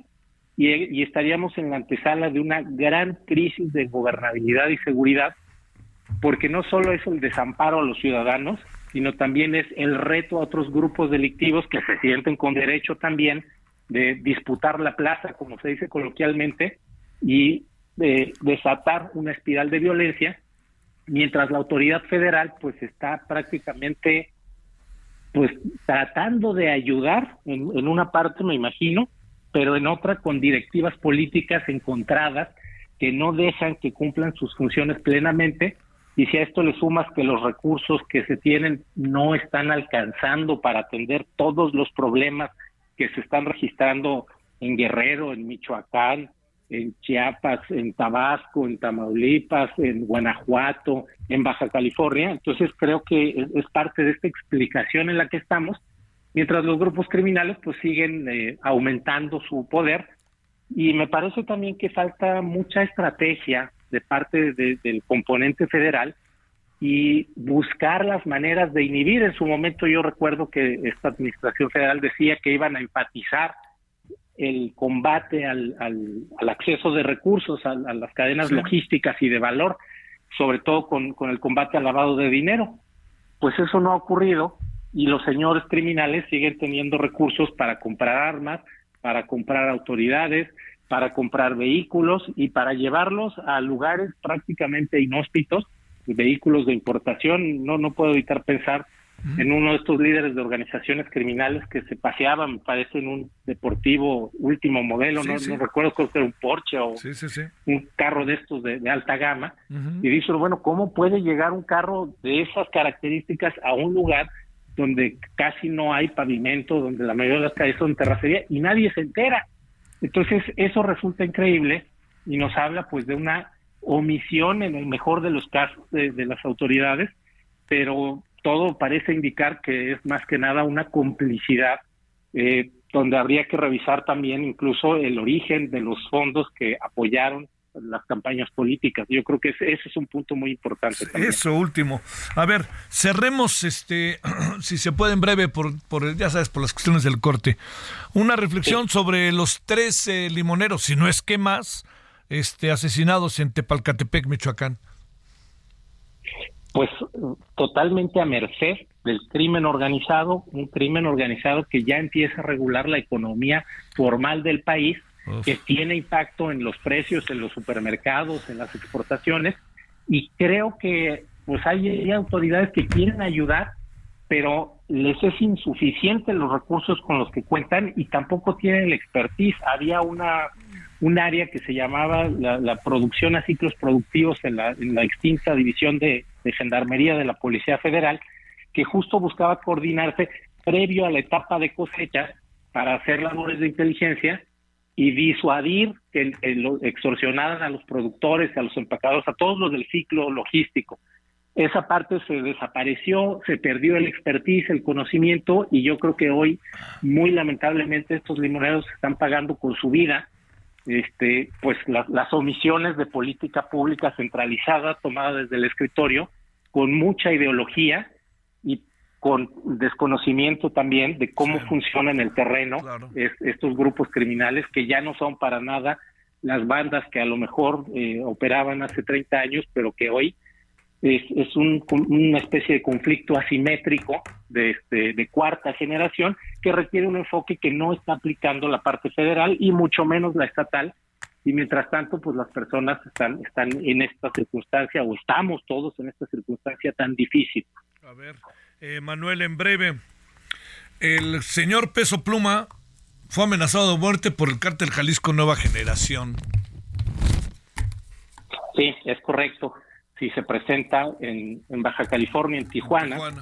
Y déjame decirte que no es la primera vez que pasa, ya, ya habían amenazado a otros eh, exponentes de este tipo de géneros musicales, eh, el famoso Gallo de Oro, Valentina Elizalde, así fue privado de la vida en Tamaulipas, en Reynosa, donde se le avisó que no fuera, y él decidió ir. Yo creo que en este caso, eh, pues las autoridades deberían de tomar en cuenta la, esta, advertencia. El propio cantante en, meses anteriores también amenazaron a otro, otro cantante y hasta que fueron a disparar a las oficinas de la promotora entendieron que debían de cancelar esta actividad. Entonces vemos que no respeta este el crimen pues ni ninguna actividad. Lo mismo afecta a los productores de limón, lo mismo afecta a estas personas que tienen este tipo de, de gustos musicales, si se les puede llamar así, y están pues prácticamente en todo. Y cierro, cierro con lo que lamentablemente ocurrió hoy en el aeropuerto de la Ciudad de México, la balacera en la Terminal 1, y entonces tampoco ahí está salvo nadie, y, y e inquieta porque se supone que le van a dar ya la categoría 1 al, al, al sistema aéreo mexicano, y pues tenemos la balacera, tenemos hace un par de meses unos policías municipales del Estado de México que entraron al estacionamiento de la Terminal 2 a dispararle a otras personas, tenemos una persona que hace tres semanas se brincó a la pista y se subió al tren de aterrizaje de un avión. Y si vemos la, gravedad del hecho, dado que el aeropuerto es una instalación estratégica, vemos que en seguridad todavía hay mucho que hacer y que las autoridades deberían de reajustar sus sistemas de inteligencia, de operación, despliegue y coordinación para evitar este tipo de, cosas tan lamentables que le están costando al país vidas, le están costando eh, dinero, le están costando sufrimiento y están, están marcando que hay que hacer ajustes urgentes. Te mando un gran saludo, Manuel Balcázar, especialista en inteligencia, seguridad nacional y director de MB Consultores. Gracias, Manuel. Muy buenas noches. Gracias a ti, Javier. Buenas noches. Bueno, vamos a la pausa y vamos a regresar para cerrar con las vacunas, con la patria y todo ello. Y vamos a hablar de la Ciudad de México. ¿Quién la puede gobernar? ¿Y qué es lo que hay que hacer? Bueno, pausa y estamos de vuelta para cerrar. El referente informativo regresa luego de una pausa.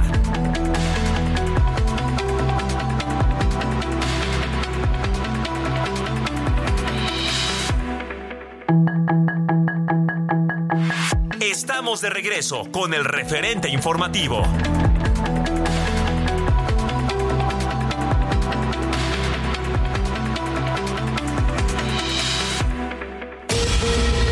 Organización Global Witness reveló que en 2022 fueron asesinados 177 activistas de la tierra y el medio ambiente en el mundo, de los cuales 9 de cada 10 asesinatos se registraron en América Latina para un acumulado de 1910 crímenes desde 2012, siendo Colombia el país con más casos con un total de 382. Una persona murió y otras dos resultaron heridas durante un tiroteo registrado este martes en una escuela de Luisiana, donde el atacante, un menor de edad, fue detenido por la policía local, con lo que Estados Unidos llegó a un acumulado de 498 tiroteos masivos en lo que va del presente año.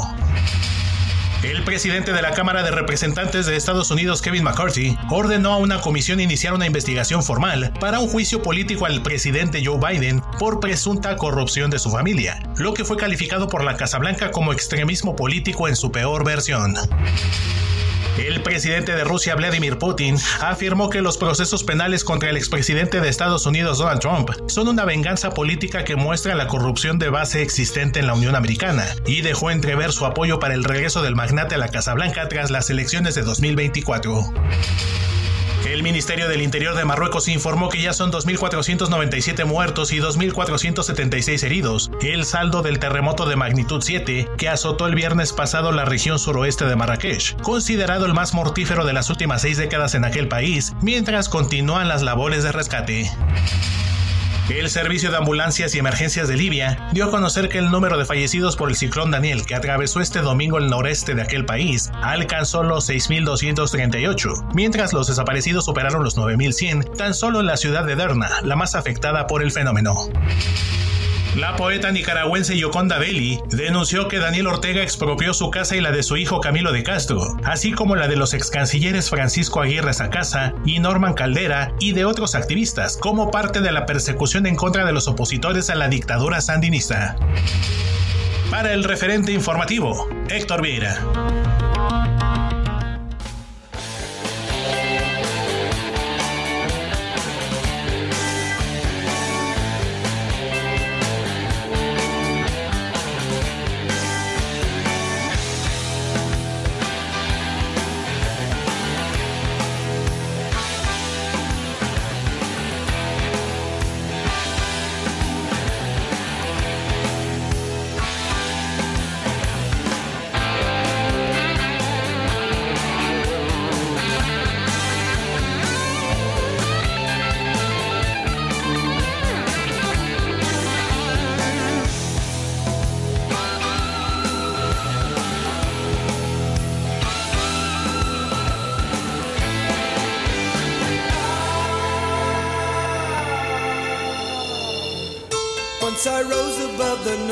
And confusion just to get a glimpse beyond this illusion.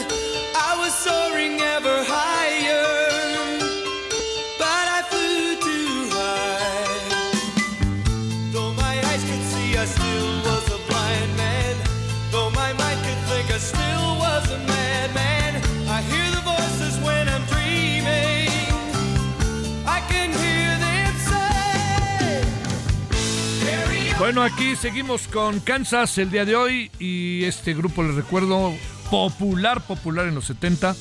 Carrion Wayward Son, que es lo que estamos escuchando, y Dusty the Wind, dos de las muy famosas. Bueno, este. Estamos a las 20 horas con 34 minutos en hora del centro.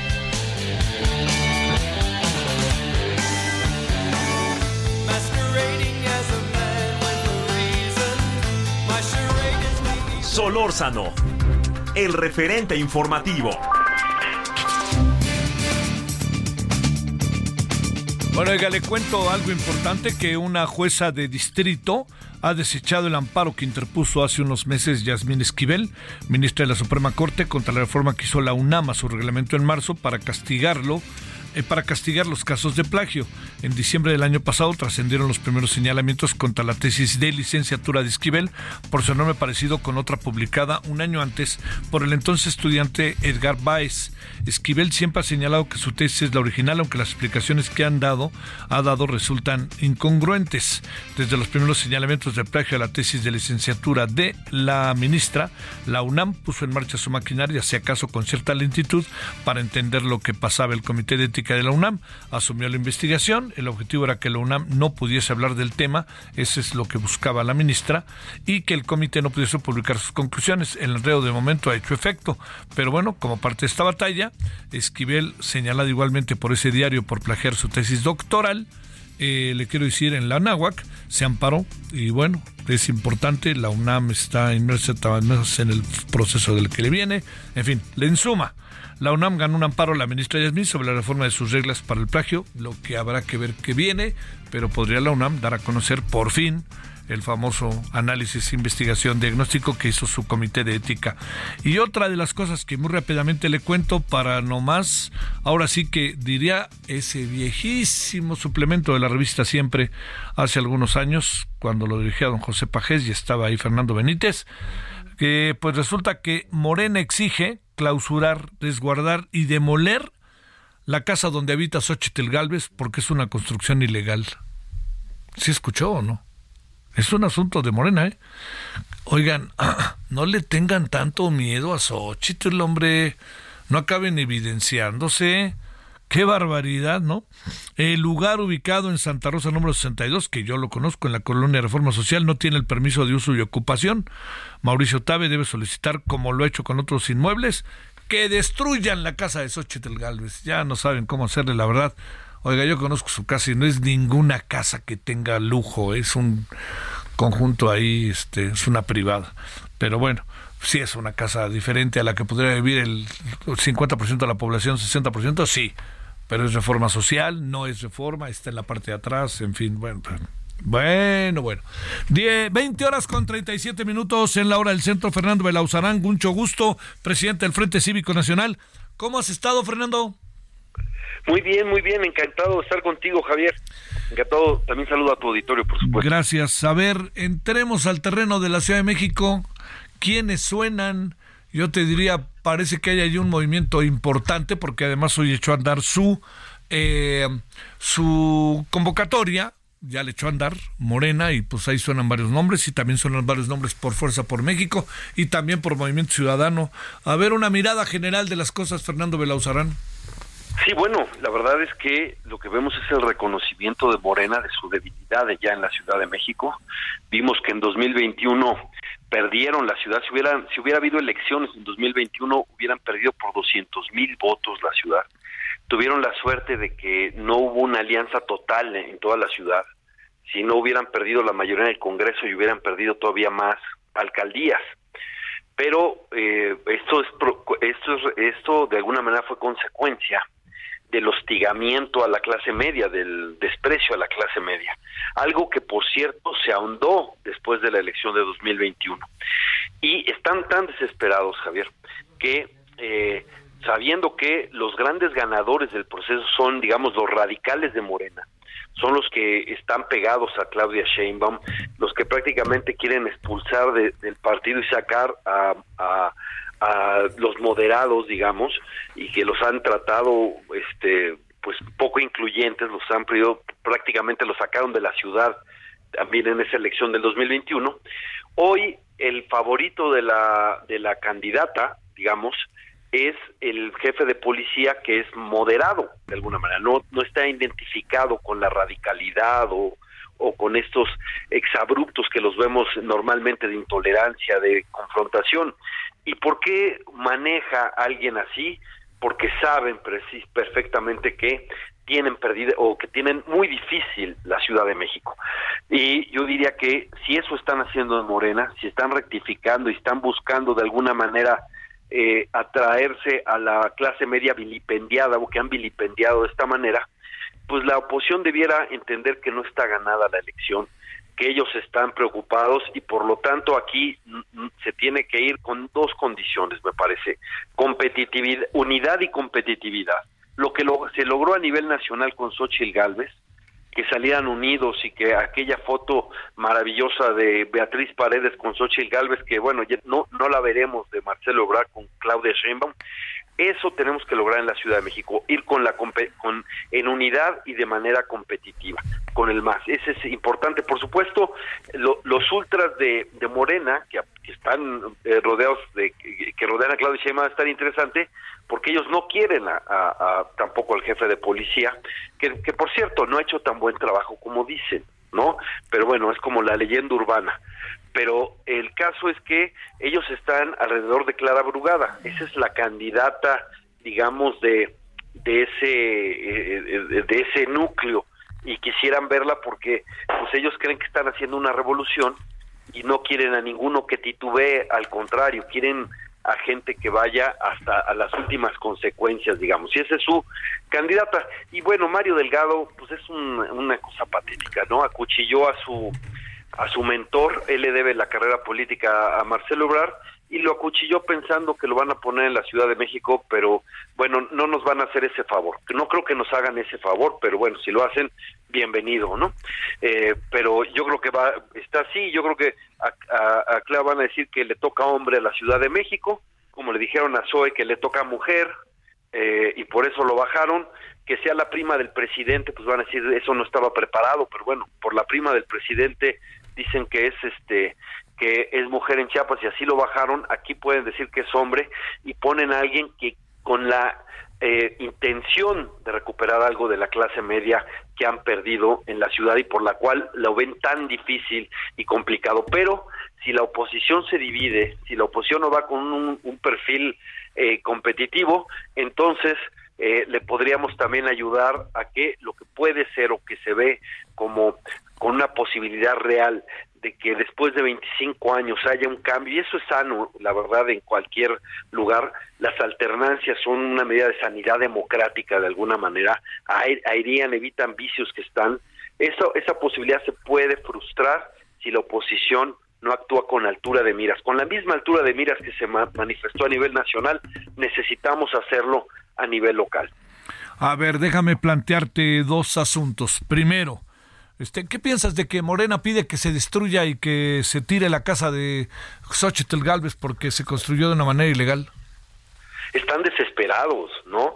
Quieren un poco repetir lo que el favor que les hizo un poco eh, Peña Nieto persiguiendo a Ricardo Anaya con algo que al final de cuentas resultó ser este una falsedad ese ese asunto está ya eh, totalmente superado pero eh, quieren hacerlo y entonces han creado todo a, todo esto de una mentira cuando la verdad es que quienes conocemos a Xochitl sabemos de su entereza de su honestidad y lo que están haciendo pues es una, un acto eh, verdaderamente este, desesperado. Ahora que Víctor Romo acuse a Xochitl Galvez de una cosa así inmobiliaria, pues no sé qué falta, que Manuel Barlet acuse a Xochitl de hacer fraude electoral o que Pío acuse a Xochitl de recibir sobres amarillos, parece ridículo, ¿no? Pero están desesperados y se pondrá peor, porque la potencia de Xochitl Galvez lo estamos confirmando en sus giras, el contacto que tiene con la gente, la fuerza de la gente sí buscaba una alternativa y bueno, Xochitl Galvez ha sido un fenómeno eh, social por su historia, por estar, por no ser una militante orgánica de los partidos, al revés, por estar un poco fuera. Entonces están desesperados y te voy a decir, se van a poner peor, porque a, cada golpe que fallan, entonces siempre doblan la apuesta. Y la pregunta es, ¿hasta dónde van a llegar en esta locura de... ¿Ves, ves a Cuauhtémoc Blanco? ¿Ves a Cuauhtémoc Blanco como candidato? No, la verdad no, bueno, que no lo pongan, está bien, porque la verdad es que eh, la Ciudad de México no no no es tan fácil para creen que ponen a, un ídolo, pero la verdad es que las cuentas de Cuauhtémoc Blanco en Morelos son pésimas. Y bueno, lo que se ve muy mal es lo que hizo la la fiscal, imagínate la fiscal de un estado yendo por el fiscal de otro estado, eso, imagínate si así, si eso se pudiera pasando por encima del fuero. Y todo para proteger a Cuauhtémoc Blanco, pero yo creo que hasta ahí llega. No, no, no lo veo de candidato, pero bueno, si, si ponen a, a, a Cuauhtémoc Blanco me parece que, que eh, eh, yo no... Clara Brugada. No le, no le tenemos miedo. Clara Brugada tiene fuerza en el oriente, por supuesto, pero eh, yo creo que la, el, el, el, el, designado tiene mayores posibilidades porque Clara Brugada le va a costar trabajo llegar a las clases medias. Está muy identificada con los radicales, tiene un discurso también muy muy eh, fundamentalista digamos en esta lógica de la intolerancia de la polarización en eso entonces eh, ella sería una eh, me parece una representante de lo que fracasó en 2021 pero tiene fuerza porque los radicales en Morena mandan de alguna manera. Ellos son los que se han impuesto entre otras cosas porque el presidente ha jalado para allá y les dio toda esa fuerza y esos prefieren a clara. Por eso no la tiene segura el, el, candidato, porque hay una presión del grupo más fuerte o más hegemónico, el que llevó, el, que apoyó desde el principio a Sheinbaum, pero este quieren en la ciudad a Clara Burgada, por eso yo no la descarto, aunque creo que esto se va a elegir por, mira, eh, se entregó el bastón, pero no se entregó el mando. Y aunque el desgaste ahora vaya a ser curiosamente no están protegiendo a la candidata, sino están protegiendo al poder detrás del trono. Y él tomará su decisión, pero que estén pensando en alguien que estuvo, que estuvo vinculado con García Luna, que estuvo en reuniones sobre Ayotzinapa, que todo esto que tiene, que no lo quieren los, los ultras, es porque saben que, que tienen muchas posibilidades de perder la ciudad. Pero eso nos lleva a una cosa, ellos lo están tomando en serio, la oposición cometería un tremendo error de verlo como ganado, como seguro, como pensando que con cualquier y de cualquier manera se gana. Eso sería un tremendo error. cerremos una opinión breve. Sandra Cuevas, Santiago Tabuada, eh, el señor Rubalcaba, este, Kenia López Rabadán, por mencionar algunos. No, son buenos, son muy buenos todos. A mí me parece que la receta ganadora un poco es lo que tiene eh, desquiciado al presidente. Nunca ha podido con Benito Juárez. Nunca. Es más, lo ha confesado. Dijo que hasta puso a Bernardo Batis a ver si así podía ganar Benito Juárez y no ha podido hacerlo. Y no porque en Benito Juárez sea la gente manipulada, o sea, conservada. Por cierto, en, en las encuestas eh, de opinión se ve que la población más liberal vive en Benito Juárez, sino porque aquí se, este pues la gente está de alguna manera satisfecha con su con, con los servicios que se tienen. Entonces, a mí me gusta la, eh, eh, el tema de Benito Juárez como un porque es algo que se puede llevar a toda la ciudad, pero yo este diría que respeto a todos, falta alguien que es Lea Limón que ha hecho un muy buen trabajo en Álvaro. Sí, Lea Limón. Lea Limón ha hecho un buen trabajo en Álvaro Obregón. La verdad es que hay hay con qué, con quiénes, pero a mí en lo personal me gusta Benito Juárez, me gusta Santiago Tabuada por lo que ha significado, por el ataque directo del presidente a Benito Juárez. Eh, mira, este asunto de que, han dicho el cártel inmobiliario se cae muy fácil. Todo viene del gobierno central. ¿Quién pone el uso de suelo? Pues lo pone el gobierno eh, central. ¿Quién tiene la responsabilidad de supervisar las obras que se hacen y que se cumpla el derecho, el uso del suelo? El gobierno central. ¿Quién es el que registra las, las, este, las propiedades? El gobierno central, es decir, empieza, sigue y acaba en el gobierno central.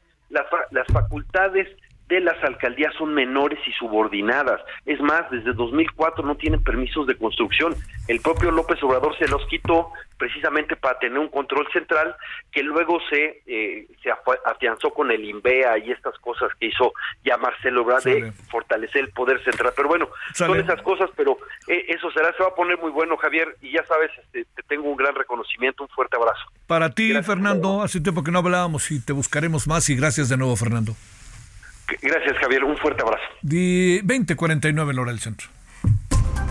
Solórzano, el referente informativo.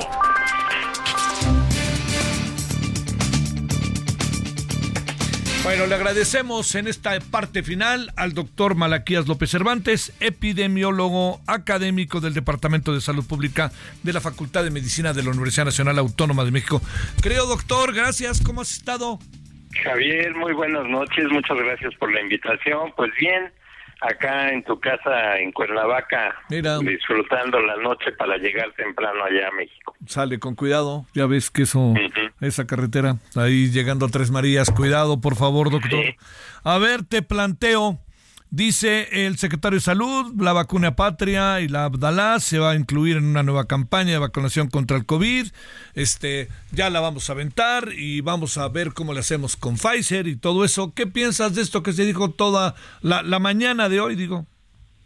Pues mira, Javier, yo creo que seguimos escuchando mucho discurso con mucho ruido y pocas nueces. Eh, para fines prácticos, pues lo que hay es esa vacuna cubana, la Abdalá básicamente, dijo que había algunas dosis de la vacuna rusa, pero son vacunas que por ningún motivo se discute que están diseñadas contra un virus que ya no existe, que fue el responsable de la epidemia que tuvimos en 2020-2021. Las variaciones de ese virus de carácter inmunológico no son menores, le permiten a las nuevas formas que andan por allí circulando a infectar y este atacar a personas aunque tengan inmunidad de la producida por las viejas vacunas. Entonces, pues lo que están planteando es vamos a vacunar con viejas vacunas y eso está muy bien. Y la verdad, pues no lo creo y lo que está diciendo con respecto a las vacunas nuevas, especialmente la de Pfizer, es que a lo mejor hay algunas, pero no hay certidumbre, no se está trabajando en serio en la adquisición de estas nuevas vacunas ya específicamente diseñadas contra estas nuevas variantes.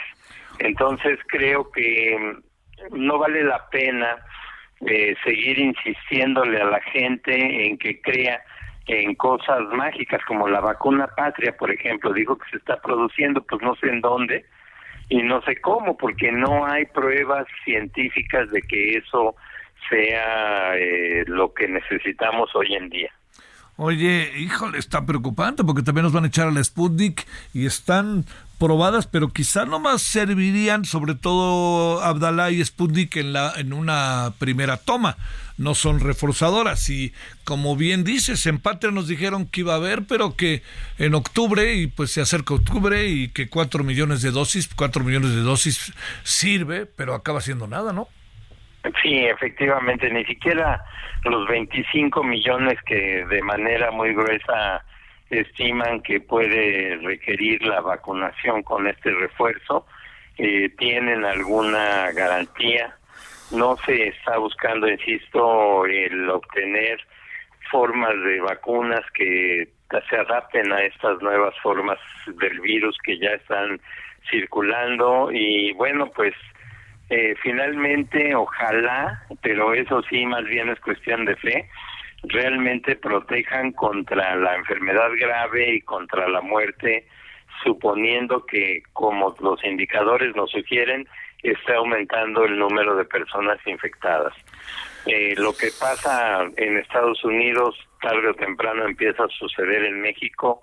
Eh, vemos ya un cierto repunte del índice de positividad, es decir, de las pruebas que se hacen una mayor proporción son ya positivas y bueno, pues este hay que estar preparados. Ahora, yo creo que hay que evitar que entre la población cunda el pánico. Sí.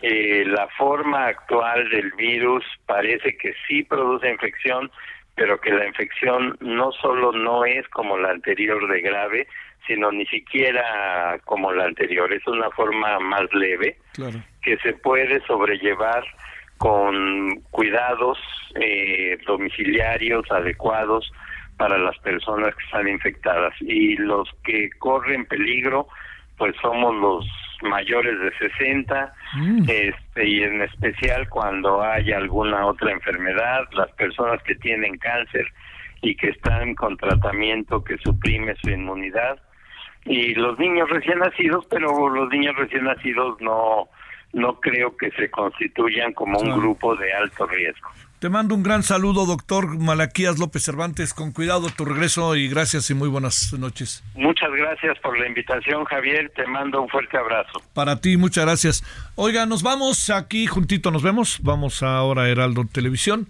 Vamos a, vamos, perdóneme, el referente de la noche, a las 21 horas, de 21 a 22, 30 horas. Eh, traemos estos temas, vamos a entrarle otra vez al tema de las vacunas, Eh, vamos un poquito más a detalle, vamos a entrarle a la Ciudad de México, vamos a entrarle, va a estar la embajadora Marta Bárcena con usted y con nosotros, parte de lo que tenemos esta noche, y bueno, el tema de la señora Yasmín, lo que dice por ahí una impartidora de justicia. Hasta el ratitito. Hasta aquí Solórzano, el referente informativo.